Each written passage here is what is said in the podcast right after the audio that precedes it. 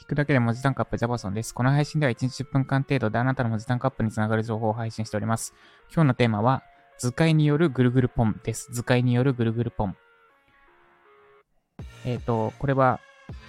ウェブライターとして文章を書いてて、浅いって言われることが多い方には参考になるはずです。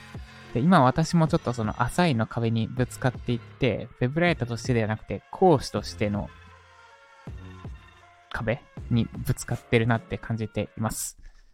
ちょっとこのコースとしての壁の話を後に回しにするとして、で、その浅いって言われてしまう方におすすめなのが、まず、ぐるぐるポンです。で、そのぐるぐるポンのためにおすすめなのが図解です。順に説明します。まずぐぐ、ぐるぐるポンとは何かなんですが、インプットとアウトプットの間に行う自分の中での理解を深めるフェーズです。例えば、なんか、えっ、ー、と、具体的に言うと、ハーフマラソン。あ、違うな。今の私の興味で言うと、トライアスロン始め方みたいなので、キーワードを書くとします、あなたが。で、そうすると、トライアスロンについての本とか、あと動画とかでいろいろインプットするじゃないですか。で、そのインプットした内容をそのままアウトプットしてしまうと浅い内容になってしまいます。なんか、なんだ、インプット、インプット元がすごくトライアスロンのプロの方だったとしても、あなたのフィルターを通して、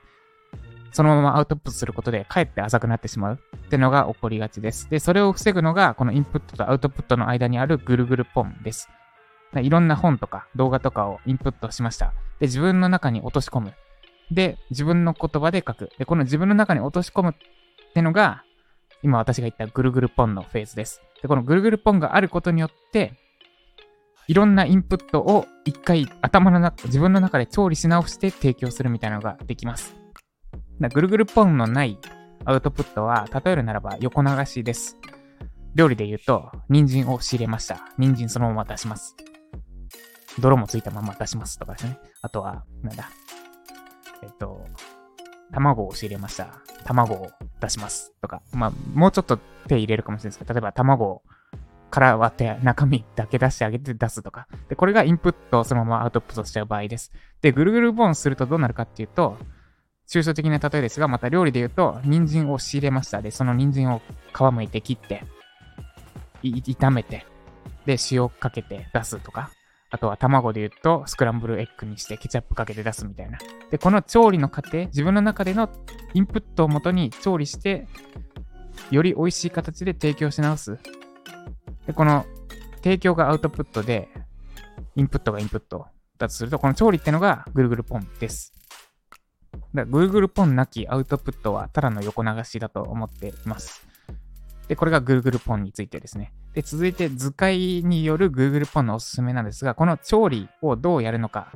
なんですが、多分、やろうと思えば、まず本とか動画とかいろいろインプットしますと。で、その、その後自分の中で、なんか何もせず、頭の中でだけぐるぐるポンもやろうと思えばできるんですが、より確実に理解を深める、調理しやすくするのが図解です。要はインプットしました。で、説明する内容を文章に起こす前に、図に表すとどうする、どうなるかを実際にパワーポとかで作ってみる。で、その図を作った上で文章を書くっていうようにすると、確実に Google ポンのフェーズが、Google ポンのぐるぐるですね。ポンがアウトプットだから、言葉のあやですけど、このぐるぐるポンが確実にできるようになります。なんで、浅いって言われる方は、ぜひ一回図解をしてみる。インプットした後図解してみる。で、図解した見た後、説明としてその文章を書くっていう風にすると、自然とぐるぐるポンができるようになって文章に深みが生まれる。あなたの考え、あなたのインプットを元にしたあなたが材料したアウトプットができるようになるはずです。ぜひ実践してみてください。で、私の講師のとしての壁なんですが、えっ、と、まあ、多分今言った説明がそのままなんだなっていうのが、今話してて分かりました。なんか、マインドマップで、形式で説明できるときとできないときがあって、で、これの理由は何かっていうと、自分の中ですでに理解できているものか、そうでないかです。で、自分の中で十分に調理してあるものを人に教えるとき、もうちょっと段階を追って話すと、私がどう講座を作るとき、マインドマップで作るか、パワポで作るか、この2択があるんですが、マインドマップで作るとき、うまくいくときといかないときがあるなっていうのを思ってました。で、その違いが何かっていうと、自分の理解度でした。要は、図解しなくても理解できているものについては、マインドマップで話して全然早くうまく喋れると。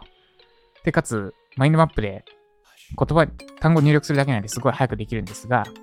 一方で自分の中の理解がまだ十分じゃないとき、あるいはどう説明するのかがあんまり整理されてないときに、マインドマップで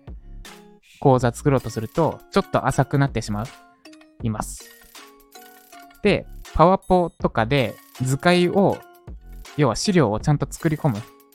どんな絵を使って、どんな図を使って説明したらいいのかなって考えながらやっていくことで、それでぐるぐる、ぐるぐるが生まれて、で、自分の頭の中の理解が深まって説明もすっごくうまく喋れるんだなってのが、この配信をして分かりました。で、私の中での今までの一番うまく作れた講座って何かっていうと、ウェブライター向けペレップ法完全攻略ガイドで、で、これは、ライジャパの、ライジャパは関係ないか。あの、総力戦としては、ライジャパが圧倒的1位なんですが、一番うまく作れた。完成度高い。コースとしての完成度を、あなたの代表作見せてくださいって言われたら、 PREP 法の方を見せると思います。まあ、ライジャパがボリューミーすぎるからってのもあるんですけど、この PREP 法については、説明とか図解とかすっごく一番うまくいっている。てか、一番最後に作ったコードだから当たり前なんですけど。で、ところが、あ、じゃあ、なんかもういけるなって思って、マインドマップで作ったら、あの、思ったよりうまくいかなかった。なんかプレッパーの時の方がうまくできたなってのがあって、で、それを分析してたら今言った話したようなとこが原因だったんだなって分かりました。で、だから、やっぱ、